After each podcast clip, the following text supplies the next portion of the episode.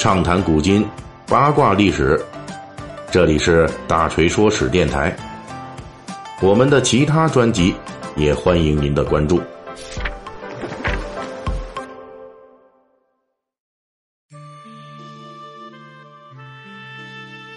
最近啊，一部清宫宫斗戏电视剧《延禧攻略》火了。女主角作为秀女入宫，在延禧宫中与各路秀女小主斗智斗勇，最终脱颖而出，成功刷了皇上，走上了人生巅峰。我们对女人宫斗的技巧啊，其实不是很在行，毕竟没有机会实战演练嘛。但是呢，大锤对女人宫斗的这个场地延禧宫，还是可以闲扯一些东西的。本期呢，我们就来八卦一番故宫里的这座延禧宫的秘密。说起延禧宫这座故宫里的后宫宫殿，在最近十几年的电视屏幕上大大的有名。眼下这部电视剧《延禧攻略》，女主角魏璎珞在这里突出重围。二零一一年的热播大剧《甄嬛传》，玉面寿星的安陵容也是延禧宫出宫的。二零零四年开启的宫斗剧先河的 TVB 制作的《金枝玉孽》，玉莹被打入的冷宫，也正是延禧宫。因此，网络上有一种说法，说延禧宫风水不好，诸般不利。其实，历史上的延禧宫虽然本身宫殿比较倒霉，但是风水还可以。真正的故宫宫人普遍的认同的凶宅宫殿，是另外一座比延禧宫更著名的宫殿。到底是哪一座呢？哎，咱们呢这个与本期题目无关，所以呢先卖个关子啊，以后有时间咱们慢慢说这故宫里的凶宅故事。也请大家继续关注。书归正传，延禧宫呢属于故宫里边这个内廷东六宫之一，与东六宫对称分布的还有西六宫。历史上的延禧宫始建于明朝永乐十八年啊，公元一千四百二十年。最初它叫做长寿宫，到了明朝的嘉靖十四年，也就是一五三五年，改名为延禧宫。明朝末年最后一次改名为延禧宫。在明代的时候，这东西十二宫的规制布局差不多，长宽各五十米左右，采用的是一正殿两配殿，前后两进的布局。前院正殿呢，主要用于举行仪式和招待客人，后院是寝宫。延禧宫在清朝康熙二十五年，也就是一六八六年的时候，重建过一次。前后院正殿均面阔五间，东西厢均有配殿。延禧宫内有乾隆的题字“慎赞徽音”的匾额，意思是说啊，希望延禧宫的嫔妃们能够做事谨慎。还布置有一幅官训画“曹后重农图”。这也是乾隆皇帝颁发给东西两路十二宫的，每个宫殿一幅不同内容的画，主题都是美德。延禧宫的这一幅主题是北宋仁宗皇帝的曹皇后，她一生勤俭，曾经亲自耕地并且纺织。历史上的延禧宫其实远不如电视剧中这般有名气，它是东西两路十二公里比较冷僻的一座嫔妃宫殿，住在这里的嫔妃。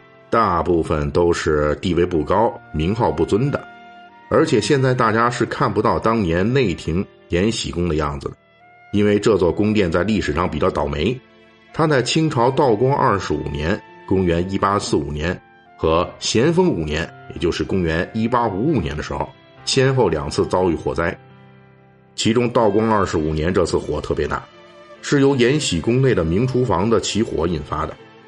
总之，到了清朝同治年间的时候啊，这延禧宫已经烧光了，就剩下一圈院墙和一道延禧门。而且此后虽然故宫有重建延禧宫的计划，但是因为种种原因都没开工。因此，在清末的故宫掌故里，延禧宫并不是凶宅，而是被视为雷火宅，意思就是运气不好，总遭火灾。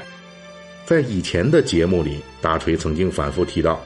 咱们大锤说史不讲鬼神故事，在这里大锤就粗略分析一下，为什么延禧宫总是遭火灾。其实这跟延禧宫的地理位置有极大关系。延禧宫是东六宫中比较靠外的，它东西紧挨着的就是库房区，缎库、茶库、内库、果房什么的全在这里边。而且过去在清朝啊，出了延禧门往东，过了昭华门，再往东就抵达了仓镇门，这就是宫内宫外的门户了。因此，经过延禧宫附近的人不仅多，而且杂，管理就容易出问题。潜在的火灾隐患也就更大。呃，乾隆年间，皇太后的弟弟来谢恩，轻易就进了仓镇门了，这事让乾隆非常生气，专门下旨警告。因为这位男性外戚进了仓镇门，就意味着进了故宫的内廷。如果再往前过了昭华门，就到了延禧宫了。皇帝家的内眷能这样被人随便参观的吗？也就是在清朝末年，由于延禧宫被认为是雷火太旺，光绪皇帝的姨妃瑾妃就建议在这座大院的平地上建一座水殿，试图镇住雷火。当时执掌内廷的隆裕太后采纳了这个建议，她的延禧宫重建计划更浩大、更有气魄。隆裕太后要投资百万两银子，在延禧宫的旧址上建一座水晶宫。按照这个计划，延禧宫水晶宫将采用三层式的西洋楼外观设计，每层有九个房间，主楼四角各接一座三层六角亭子，四周修水池，以玉泉山水环绕。建筑计划以钢铁为骨架，以玻璃为四周楼墙，而且墙壁玻璃设夹层。夹层内蓄水养鱼，大厅地板也是玻璃制作，下面也安排水池、荷花游鱼。总之，进入这座玻璃宫殿之后，无论左右还是脚下都是玻璃水缸，举目望去全是观赏鱼。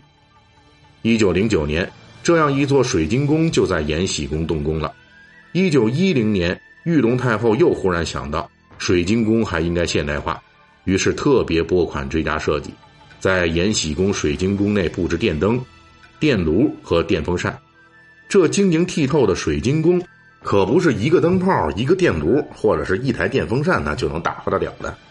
按照采购清单，当时要求的，光这个一百瓦、五十瓦、三十二瓦的灯泡，总共就得有六百五十个。此外，还要电暖炉二十四个，大小电风扇、挂扇、壁扇和桌扇若干。大锤在这里说的这般豪华热闹的铺张，啊！但是大家要注意哈，这个延禧宫重建的年份是一九零九年，到了一九一一年，清王朝就完蛋了。就在这样的末日节奏中，水晶宫开工之后，必然面临着停工。辛亥革命之后，清王朝关张了，水晶宫也永远停工了。不过，其部分建筑历经岁月的洗礼，最终还是保留了下来。今天我们在故宫东六宫浏览时，仍旧能够在延禧宫的旧址看到这一处永远停工的烂尾建筑——西洋水晶宫。本期大锤就跟您聊到这儿，喜欢听您可以给我打个赏。